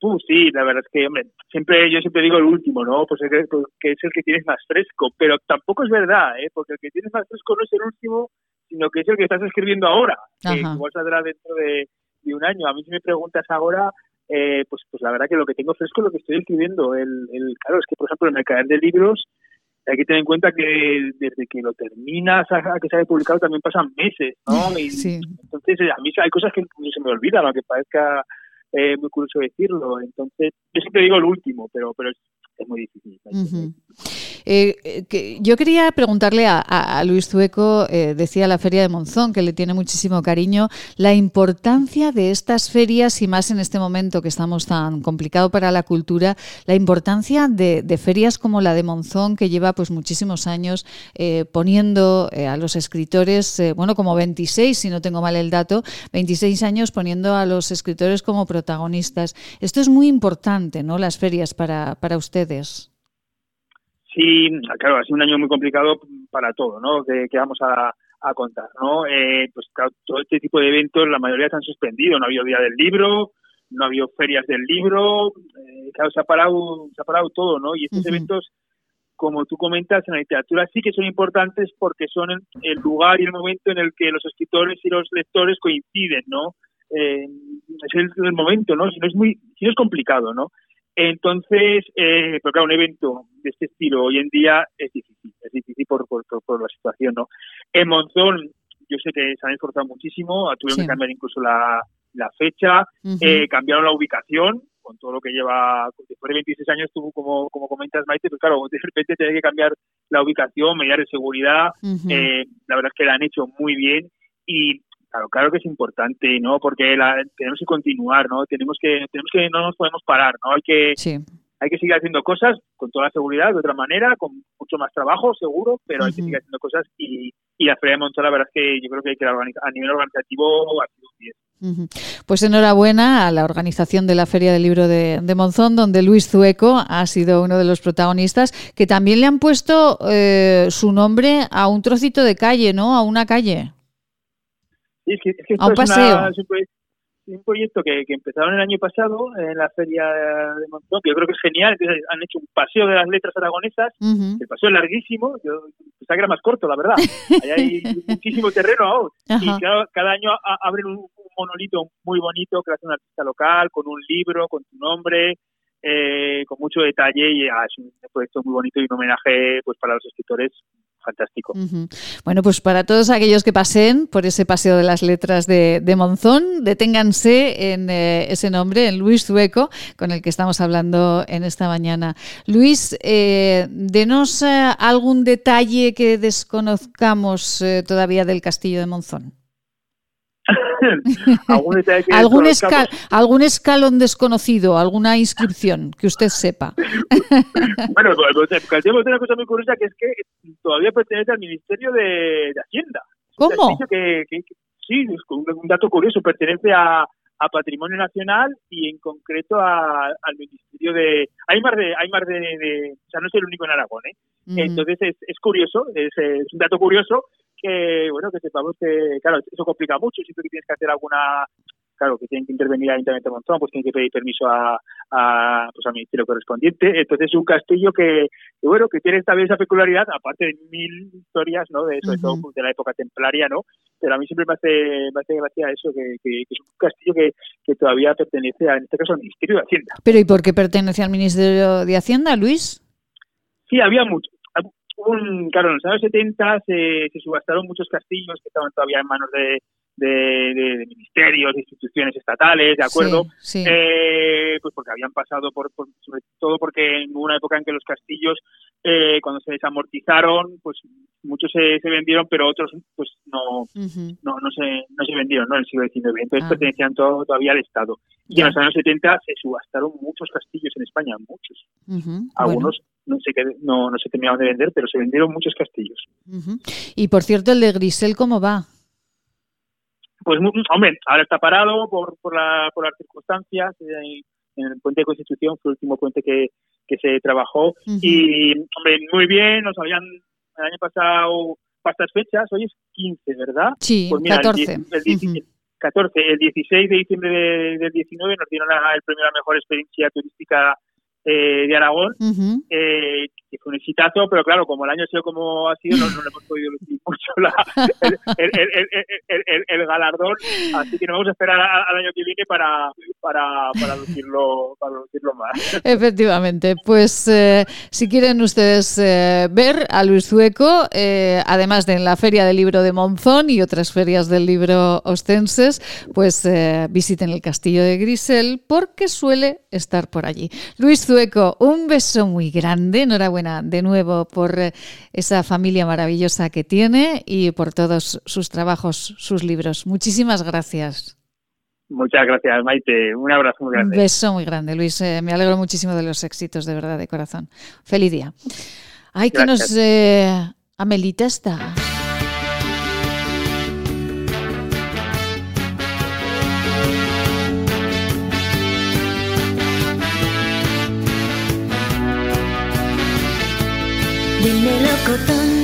Es que aquí estamos como en casa, claro, y eh, porque ¿cómo están? ¿Están bien? Venga, mándennos notas de voz felicitando a Amelia, diciéndonos todo lo que la quieren. Nosotros se lo leeremos. Amelita, buenos días. Buenos días, otra vez, Maite. Ay, ¿cómo está? ¿Cómo está Amelita?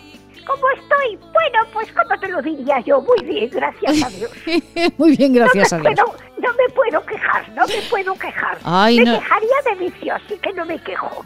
Pues no se queje, no se queje, Amelia, porque estamos todos aquí, pues mire, que van a abrir las estaciones de esquí, que la hostelería va a abrir un poquito más, la cultura un 50%.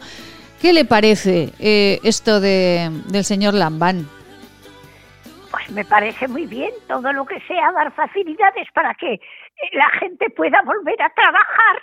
Oye, pues, pues si total ya vemos que esto no tiene arreglo, pues trabajando estaremos igual.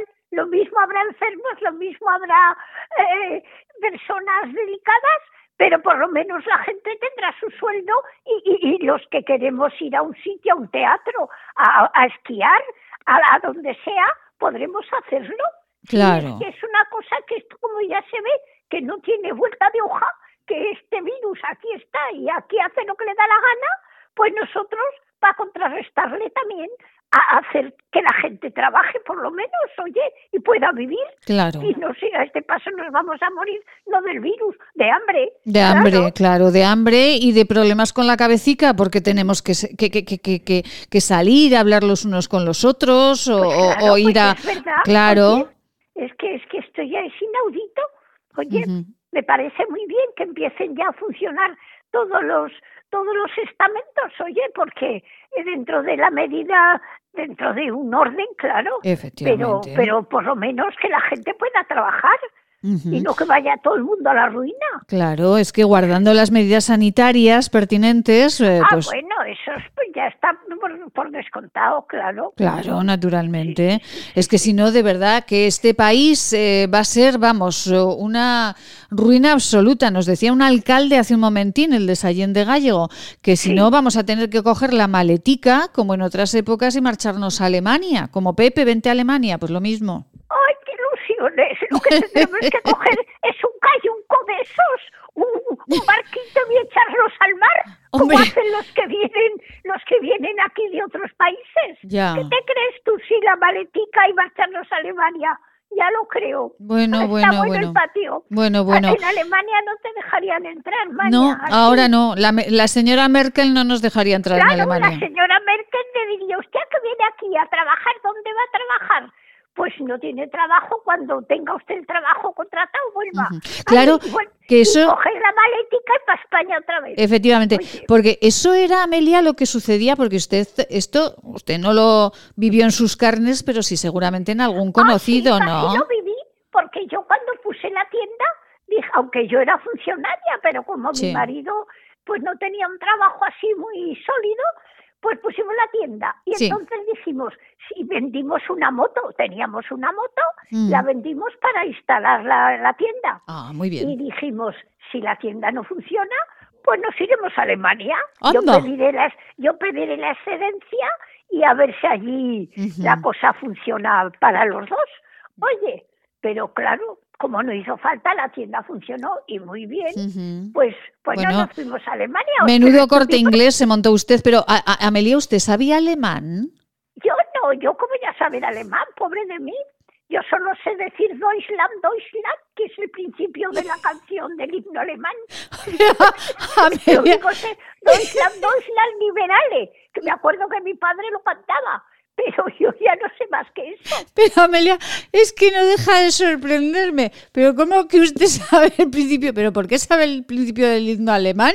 ¿Pero esto Porque qué mi es? padre era muy germanófilo hasta que ya se vio lo que se vio, claro, cuando Ah. ya se comprendió que aquello era un, una masacre. Ya, Pues ya, mi ya. padre ya Dejó de cantar. Sus, rectificó sus ideas, pero al principio era muy germanófilo, sí, Ajá. sí, sí. Ya, ya. muchos. Mira, teníamos un perro que tenía un nombre alemán, se llamaba Stuka.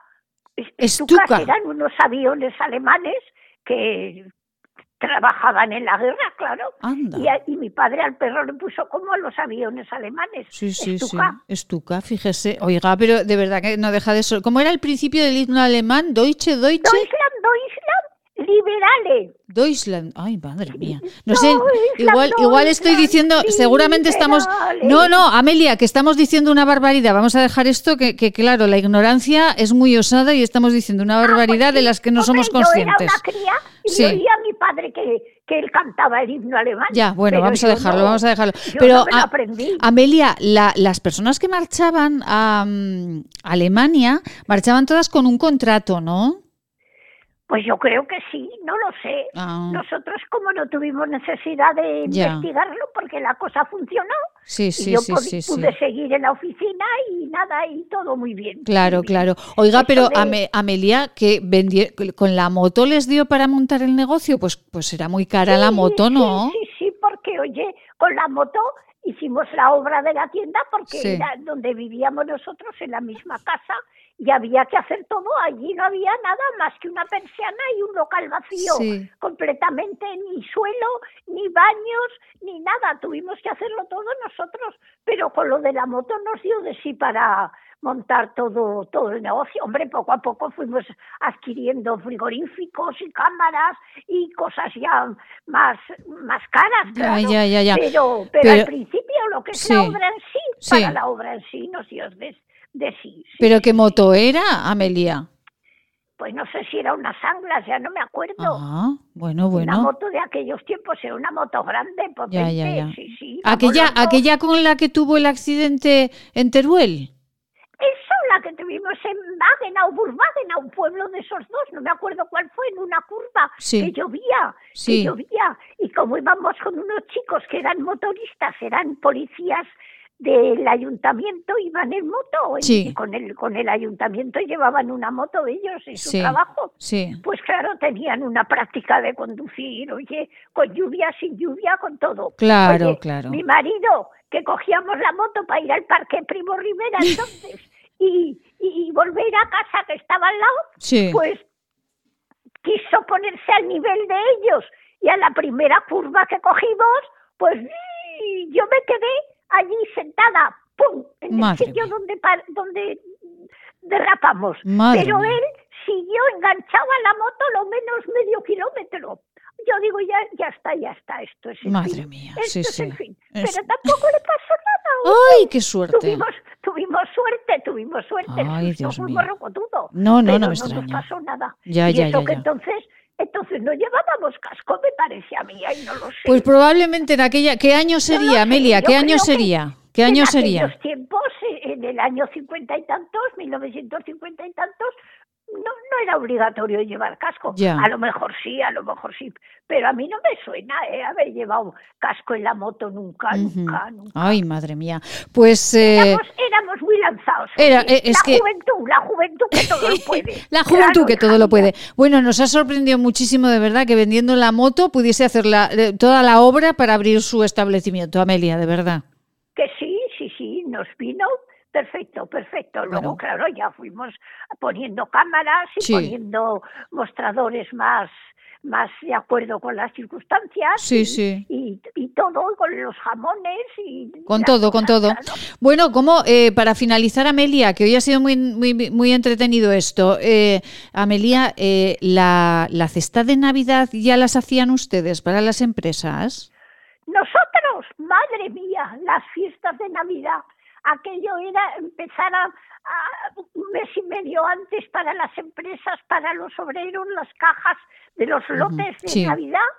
Oye, para los directores de los bancos, Ah. para los directores de los bancos eran cestas, pero de categoría. ¿eh? Claro, claro, para que te diesen el, eh, claro, para que te diesen lo más- el crédito. Lo más selecto que había en el mercado Sí. se ponía en aquellos, en aquellos regalos de Navidad. Sí, sí. Oye, y, y nos pasábamos hasta las tantas de la madrugada llenando, Sí. llenando los lotes. ¿Qué, se- organizando qué solía? Que, que tenemos a una doctora de atención primaria al otro lado, Amelia, y hablaremos con ella inmediatamente. Eh, Amelia, ¿qué ponían ustedes eh, en esas cajas, en esos lotes? En las cajas de, Sí. los, de los empleados, Sí. pues mira, poníamos una botella de cava, otra de vino, una lata grande de kilo de piña del monte, otra lata grande de melocotón en almíbar de cascales, dos o tres barras de turrón, un, un- De Gijona. un trozo de sal, vamos, un salchichón, Un salchichón, o un fuet, o, sí. o un- en fin, de todo se ponía lo normal en estas fechas, Ya. patés, Ah, eh, en fin, eran Sí, sí, unas sí. cestas para los empleados, pero que ya poco tenían que comprar, con Claro. comprar turrones, Sí, se ponía sí. turrón de Gijona, turrón de Alicante, Ah, qué rico. guirlaches, Claro. de aquí Blando y duro, claro. turrón blando y turrón duros, claro. Y, Sí, y entonces y la diferencia y la diferencia Sí, blan- sí. el duro Exacto. y el, y el, y el de Gijona, el blando, y- y, luego el de Alicante, la barra de Alicante. Oye, que allí poníamos anchoas, latas de conservas, Oh, qué latas de anchoas, Sí, sí, sí, de sí. almejas. Madre mía, madre mía. Y para el director ni, me- ni, ni te cuento, ¿no? ah, ya le ponían el ya- jamón. aquello ya tenía que ser el jamón, Sí. ya tenía que ser el, el cava de lo más selecto, Sí. y tenía que ser ya todo, todo Madre de mía. cosa, cosa de primera. Claro. uf, Uf, bueno, pues. Amelia, vamos a hacer una cosita, lo vamos a dejar aquí y mañana continuamos hablando de cómo eran los lotes eh, cuando usted tenía aquel establecimiento, los lotes de Navidad para todos, aquellas cestas. ¿Le parece? Nos vamos a hablar con la doctora Laia Humedes, que vamos a hablar con ella de a ver cómo tenemos que comportarnos en Navidad eh, en nuestra familia para que no tengamos problemas. Y vamos a preguntarle también cómo está la si atención ya primaria. Sabemos cómo tenemos que portarnos. Ya. Pues con mucho cariño, mucha delicadeza. Y mucha distancia, discreción, exacto, Y ya está. exactamente. Y no, y no hay- y problemas, y menos en estos tiempos que vivimos. Mira, Eso es. faltaba que encima del coronavirus nos, nos pusiéramos a mal las familias. No, por Dios, por. Dios, todos bien avenidos. todos Amelia, un besito muy grande. Un beso, un hasta, beso, mañana. Hasta mañana. Adiós, un besito adiós, muy adiós. grande. Amelia, Amelia. Rius eh, con sus 89 deliciosos años que cada día nos habla de la vida. Un consejito y nos vamos con la atención primaria. Hola radioyentes, soy Seila. Os mando mucho ánimo. Hay que pensar que cada día que pasa es un día menos. Todos juntos lo superaremos. ¿Quieres regalar salud y belleza? ¿Agua micelar, ser un jabón de manos, hidrogel, pasta de dientes? Acaricia a las personas que quieres con la cosmética bio creada por la farmacéutica Marcela Valoroso. Encuéntranos en esquinature.net, con descuentos especiales hasta final de mes.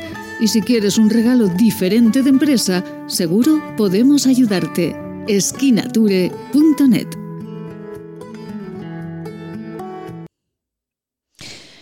Nos vamos eh, en estos últimos minutos. Oh, qué bonita esta música. Nos vamos en estos últimos minutos de esta mañana de Huesca en el radio, después de escuchar la deliciosa, la deliciosa voz de nuestra compañera Amelia Rius. Nos marchamos a hablarles de algo que, que, nos importa, nos interesa absolutamente a todos. Doctora Laia Omedes, muy buenos días, doctora. Hola, muy buenos días, Maite, encantada. Igualmente, un placer de verdad saludarla a, la doctora Laia Omedes, eh, médico de atención primaria que pertenece al sindicato Centrapse Aragón, un sindicato con el que hablamos todas las semanas para saber cómo están. ¿Cómo están, por cierto, en la atención primaria, doctora? Bueno, pues a fecha de hoy podemos decir que estamos un poquito mejor, sobre todo de cara a finales de octubre y noviembre, que hubo un repunte importante, ¿vale? Pero esto no significa que nos tengamos que relajar, y más con las fechas que vienen, fechas que nos reunimos con amigos, con familiares, y podría suponer un, un repunte de cara a enero. Entonces tendríamos que, que tenerlo en cuenta este año. Hay que tenerlo en cuenta y bueno, eh, hemos estado hablando, doctora, a lo largo de, estas dos horas eh, con responsables de, bueno, pues de hostelería, de turismo, de la provincia de Huesca y eh, bueno, uno de ellos nos comentaba que, que bueno que los repuntes o que parte de esos contagios vienen muchas veces más de las familias que de establecimientos de hostelería, por ejemplo. ¿Esto puede ser? A ver, eh, esto es difícil de saber. Realmente lo que tenemos que conseguir, ya sea familia, hostelería y tal, es el distanciamiento social. Nosotros podemos intentar evitarlo y en el caso que no fuese posible, pues mascarillas, mascarillas, medidas higiénicas, lavado de manos, todo esto es importante. Desde luego que cuantas más relaciones tenemos, da igual que sea en el trabajo, fuera del trabajo, dentro de casa o en hostelería, pues tenemos más números ¿no? de, poder contagiarnos, entonces es lo que deberíamos de evitar. Por desgracia, este año eh, tenemos esta situación complicada para todos, está siendo muy larga, porque llevamos muchos meses y claro, estamos cansados todos, eh, todos personal sanitario y no sanitario, me refiero. ¿eh? Sí, efectivamente. Estamos, Una situación complicada. Estamos todos ya eh, pues agotados, incluso a veces nos olvidamos, porque al principio éramos muy serios eh, y muy eh, disciplinados con el lavado de manos, con una serie de cosas que nos vamos relajando, doctora. A ver, yo creo que hay que evitar eso, precisamente. El, el hecho de que vienen Navidades hace que todos queramos estar con la familia o con con personas eh, que son muy íntimas para ti, a veces son familia y otras veces no. Y claro, eh, debemos de evitar el relajarnos, debemos de ser conscientes de la situación que tenemos y parece ser, da la sensación, ¿no? Podríamos decir que como ya está la vacuna aquí, pues que a lo mejor nos estamos relajando un poquito y no, no, no, no porque si no vamos a llegar el, el pico fuerte en enero otra vez y claro, hay un pico y trae muchas consecuencias. Entonces, tenemos que ser cautos este año, tomar las medidas, el distanciamiento social, evitar lo máximo posible las reuniones de personas que no sean de nuestra unidad familiar habitual o incluso grupo de convivencia habitual, no hace falta que sean familia. Y en el caso que eso no fuese posible, pues la mascarilla constantemente, el lavarnos las manos, lo que ya sabemos, el toser, el estornudar en el codo, el evitar el cantar o gritar, que todos queremos cantar, ¿no? Con la familia, pues eso deberíamos de evitarlo. Cocinar con mascarilla, ventilar muy bien, porque vamos a estar en espacios cerrados, entonces es importantísimo el ventilar constantemente. De esta forma renovamos el ambiente, evitamos la transmisión y mucha cautela. Este año es una Navidad diferente y y nos ha tocado así, pero bueno, es preferible, sí. Doctora Omedes, y eh, eh, si pudiésemos, eh, si pudiésemos hacer lo que podemos hacerlo, porque no es un imposible y está en nuestras manos y además es para, para el bien de todos, el mínimo posible de personas, ¿no? El mínimo, los más cercanos y podemos solamente los que de verdad estamos constantemente reuniéndonos. Efectivamente, pues tendría que ser lo que comentamos, ¿no? La unidad familiar habitual o el grupo de convivencia habitual. Todo lo que sea fuera de esto, pues implica más riesgos, que a lo mejor no, no tenemos por qué contagiarnos, pero podría ser. Entonces, cuanto más restringamos este número de personas y personas que no estamos acostumbradas a convivir con ellas de forma habitual, pues evitaremos que, que, el número de contagiados aumente. Tenemos que, que, ser conscientes de ello, más que nada pues por evitar lo que podría ser en enero otra ola. Y, claro, esto supondría, ya hay mucho desgaste a nivel, mm, a nivel sanitario, todos estamos agotados, los hospitales, atención primaria, entonces esto supondría pues un repunte, un repunte de, contagios y las consecuencias que podría llevar ello. Pues así lo, haremos de verdad. Seguiremos las recomendaciones del personal sanitario, de los médicos que saben muy bien eh, cómo, cómo se mueve ese, ese bicho que, ha llegado pues aquí, que ha llegado para quedarse, ¿verdad, doctora? Ya, ya, es una pena, la verdad que sí. Pero bueno, tendremos fe y esperanza en que a partir de enero, si vienen las vacunas, pues empezar a vacunar y bueno, pues empezar a crear inmunidad y a ver si en unos meses mejora la situación y podemos empezar a hacer un poquito de vida más normal. Pues hagamos caso a las recomendaciones de los doctores, como Laia Omedes, doctora de atención primaria, y nos alegra de verdad que estén un poquito más relajados en la atención primaria porque sabemos, somos conscientes de que han pasado unos meses muy complicados, pero muy complicados y, eh, y, para todos eh, pues hay que calmar porque si ustedes están cansados y agotados, eh, pues eso no es bueno tampoco para nosotros. Así que intentemos entre todos ponerles la vida lo más sencilla posible. Doctora, Muy bien. muchísimas gracias de todo corazón. Eh, hablaremos con usted la semana próxima para recordar de nuevo estos consejos y, eh, y eh, bueno, pues un beso muy grande a todos los médicos de atención primaria de Aragón. Muchas gracias, Maite. Un saludo y feliz Navidad a todos. Feliz Navidad, Laia. Muchísimas gracias. Buen día. Hasta luego. Adiós. Bueno, pues con la doctora Laia Omedes. Ahí hemos ido, hacia ese lugar, esperemos que no se oculte el día, ¿verdad? Eh, hemos eh, comentado con ella esos consejos de todos sabidos, pero que hay que volver a recordar para no olvidarnos. Parece que estos meses, el paso de los meses, nos hacen relajarnos un poquito y ahora más que nunca, en estos días de Navidad, tenemos que llevarlos a rajatabla. Y no lo hicimos el viernes, lo hacemos hoy porque nosotros habitualmente hablamos eh, con Lucía Ruiz y con las víctimas del terrorismo. Lo hicimos el viernes, eh, el viernes 11 eh, de diciembre. Se cumplían unos cuantos años desde el 87 que en la ciudad de Zaragoza se perpetraba un atentado terrorista. En ese atentado terrorista, allí una niña pequeñita pues se encontraba en el, en el la casa cuartel de la, de la Guardia Civil y era, era Lucía. Lucía Ruiz, buenos días. Hola, buenos días Maite, ¿cómo estás? Bueno, un placer saludarla. Eh, Lucía, ¿cuántos años tenía entonces Lucía? Eh, diez. Diez años. Diez años, cumplía once a los dos días. Madre mía. Eh, vaya regalo de cumpleaños que, que, que, tuvo Lucía. El viernes pasado, ¿cuántos años se cumplían exactamente?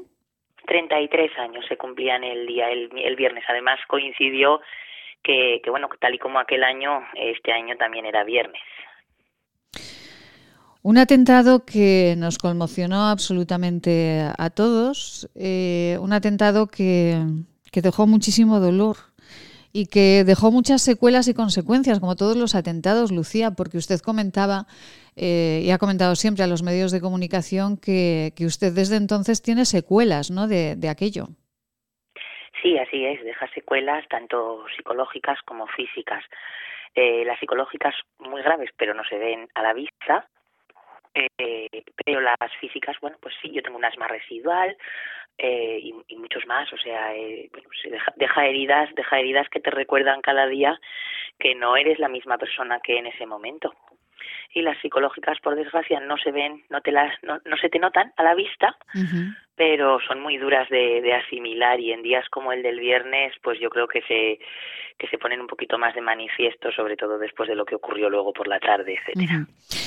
Lucía es hija de, de, guardia civil, su padre estaba en la casa cuartel eh, destinado, vivía allí, vivía allí junto con cuántas familias, Lucía vivíamos eh, pues unas 60 o 70 familias tranquilamente viviríamos. Eh, no sé exactamente el número, no lo recuerdo de memoria, pero muchísimas familias porque había había diferentes escaleras, era como un, tú entrabas al cuartel y era un cuartel muy grande, había residencia de, de estudiantes, eh, era un cuartel muy grande en el que pues la gente, había, los, los chavalillos que se estaban preparando para, para examinarse y tal, pues dormían allí, que eran hijos, pues podían ser hijos de guardias, etcétera, y luego aparte pues vivíamos un montón de familias, que había una, tres, unas siete escaleras diferentes, dijéramos, en la cual había casi seis, eh, una media de seis o siete pabellones por, por escalera.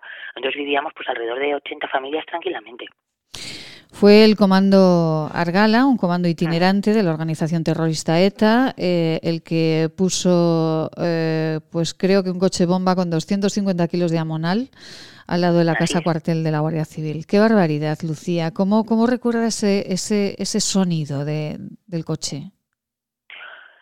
Pues es, es como cuando como cuando hay un trueno de estos de tormenta por la noche muy muy pero debe ser muy muy muy muy muy muy fuerte.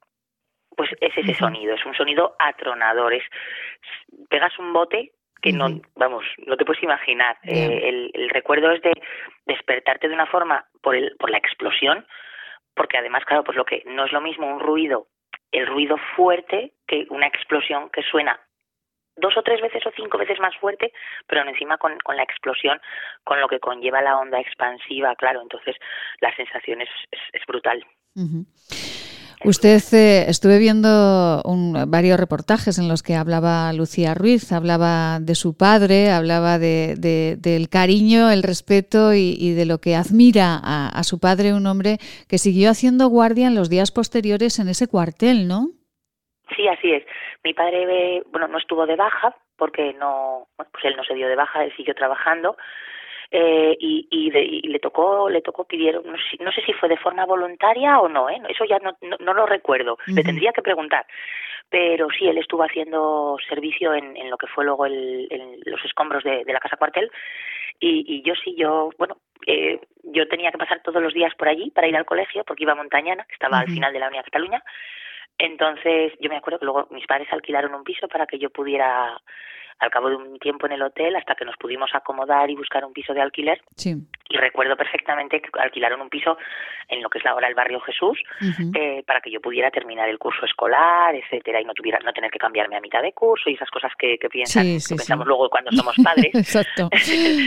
Y, y sí, recuerdo bajarme perfectamente, recuerdo bajarme del, del autobús en lugar de en la parada que me tocaba después, en la del cuartel. Todavía mi padre estaba, estaba esa tarde de servicio o esa, cuando me tocaba llegar del cole y quedarme con él ahí sentada y quedarme ahí con él y decirle, ¿puedo, me, subes a casa, papi? ¿Me dejas subir a casa, papi? Y, sí, y yo, cuando vez que ya habían pasado, esto habían pasado unos meses ya, y, y, yo he subido, a, he subido a lo, a lo que había sido mi, mi pabellón y mi casa y he recogido, pues, pues de pequeños recuerdos que te encuentras por el suelo, eh, pues el carnet de la biblioteca, un, diccionario de sinónimos y antónimos que, que lo tengo ahí como lo empaño, que mis hijos me dicen, pero ¿por qué no compras uno? Y hago, ¿por qué no? Porque es este. Se queda aquí y punto.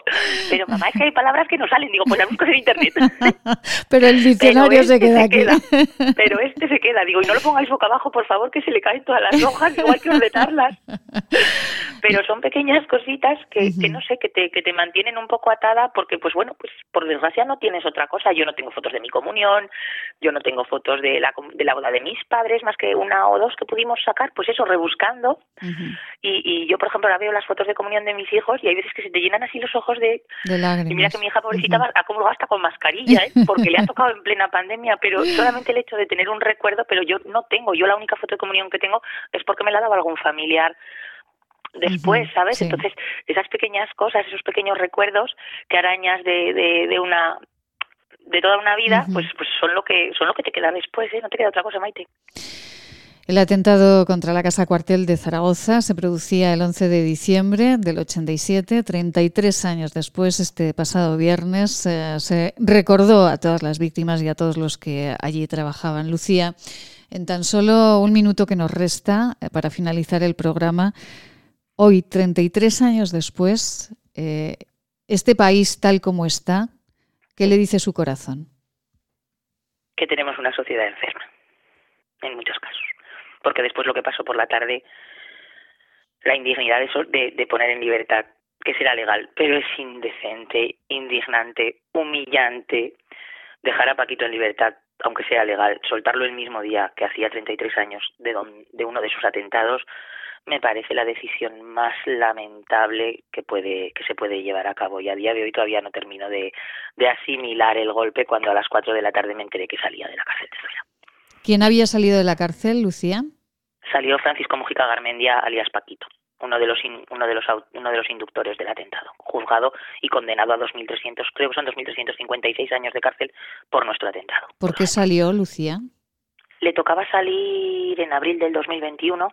Eh, había, él había recurrido en tercer grado, se le había denegado y, bueno, pues justamente esa mañana se firmó que se le autorizaba el tercer grado y salió legalmente de la cárcel por las redenciones ordinarias y extraordinarias previstas en el Código Penal de 1995 y bueno, pues se le adelantó la salida a cinco meses justamente el día del 33 aniversario de la Casa Cuartel, de uno de sus ocho atentados, en los que dejó más de 22 víctimas mortales en total y más de, más de un centenar de más de un centenar de heridos, Maite, y que esa misma tarde se le ponga en libertad, me parece que es algo que, que bueno, que creo que está fuera de lugar, fuera de toda duda que, aunque sea una decisión legal, que nosotros sabemos que es una decisión legal y como tal pues, nosotros acatamos, pero no deja de ser un poco indecente que sea ese mismo día. Pues Demuestra el desconocimiento el desconocimiento que hay eh, del trabajo que lleva el avisar a, a, los familiares de 22 víctimas mortales, avisarlos contrarreloj eh, del golpe que supone que va a salir seis meses antes de lo previsto o cinco meses antes de lo previsto eh, y sin tiempo material de trabajar, nuestros psicólogos hicieron un trabajo el viernes, que es de quitarse el sombrero, llamando a todos a las seis de la tarde. automáticamente estaba ya en redes todo y teníamos que intentar ser más rápidos para que no se enteraran por, por las redes sociales o por las noticias. Y la verdad que fue un golpe, fue un golpe muy duro. Pues eh, nada más que añadir. Desde luego, estamos en un país enfermo. Lucía Ruiz, eh, delegada de la Asociación de Víctimas del Terrorismo, muchísimas gracias un beso muy fuerte, Lucía, gracias. Muchísimas gracias, Maite, gracias a ti. Nos vamos, poco más que añadir, ¿verdad? Volvemos mañana, en la mañana de Huesca. Sean felices.